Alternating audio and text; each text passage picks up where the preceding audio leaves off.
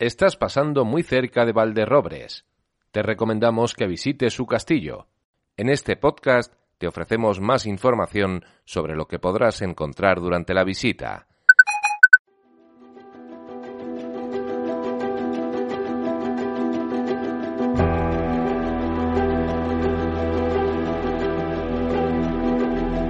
Castillos y Palacios de España, un podcast de la Red Nacional de Patrimonio Histórico. En esta edición, el Castillo de Valderrobres.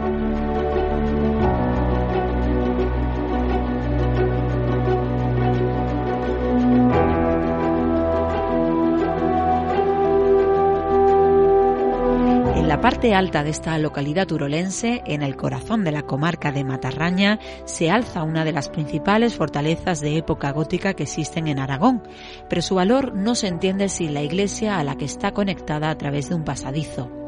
Manuel Siurana, historiador y director de la Fundación Valderrobres Patrimonial.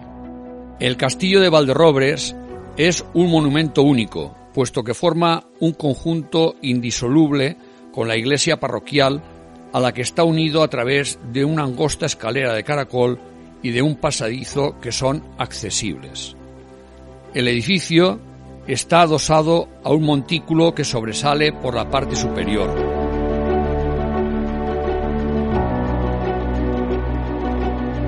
Aunque no se descarta la existencia de una construcción anterior, la historia que podemos documentar del castillo de Valderrobres hunde sus raíces a finales del siglo XII, en plena reconquista. Fue entonces cuando se construyó un baluarte defensivo que dos siglos más tarde se amplió con la edificación de un palacio que mandó construir el arzobispo García Fernández de Heredia. El edificio fue dotado con amplios salones y grandes chimeneas, y fue utilizado como residencia del arzobispo de Zaragoza, que era su propietario. Entre otros, fue habitado por el arzobispo Hernando de Aragón, que era hijo bastardo del rey Fernando el Católico. Aquí también se celebraron sesiones de las Cortes de Aragón, presididas por Alfonso V el Magnánimo, y un sínodo arzobispal.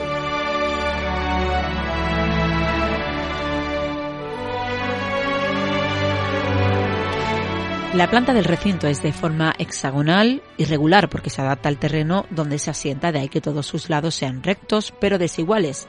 Y es que está edificado sobre el lugar que ocupaba la cúspide de una colina rocosa, de modo que sus constructores utilizaron la montaña como cantera. A la vez que vaciaban lo que sería el espacio interior, iban construyendo los muros perimetrales, ganando superficie en cada una de sus tres plantas. Todas ellas encierran curiosidades y son perfectamente visitables. En el edificio destaca la cárcel de los capellanes, unas inmundas mazmorras donde cumplían condena los miembros del clero diocesano y que durante siglos fueron conocidas como el Pozo de la Mano Peluda. El castillo ha sido plenamente restaurado y es completamente visitable desde los sótanos hasta los torreones de las almenas, desde donde hay unas vistas excepcionales del Valle del Matarraña, y de los puertos que lo circundan. El castillo, convertido hoy en museo, conserva elementos muy singulares que permiten recrear la vida y costumbres de nuestros antepasados del medievo. Pueden verse la antigua bodega con grandes toneles, prensa de vino y carro de madera, las caballerizas y sala de mozos de cuadra, la sala capitular, las despensas con su antigua nevera, las habitaciones y salas privadas del arzobispo y las galerías. El museo es también depositario de la memoria de la localidad.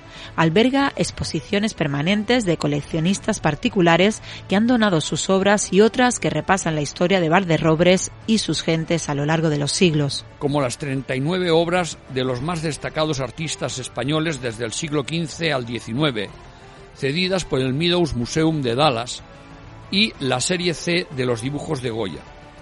Maquetas de gran formato, piezas arqueológicas, indumentaria antigua, dioramas, ornamentos litúrgicos y una exposición permanente dedicada a la gran soprano valderrobrense Elvira de Hidalgo, que fue la descubridora, maestra y confidente de María Calas. Por todo ello, Valderrobres es una visita imprescindible para quien llega a la comarca de Matarraña y a la provincia de Teruel, además de ser sede de innumerables acontecimientos culturales repartidos por todo el año.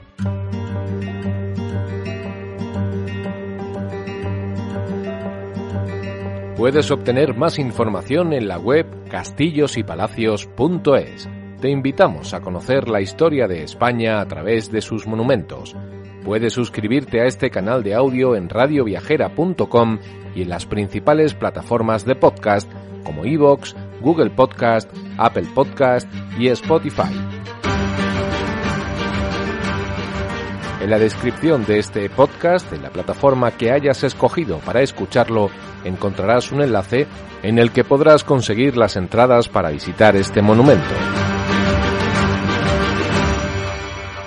Castillos y Palacios de España, un podcast de la Red Nacional de Patrimonio Histórico.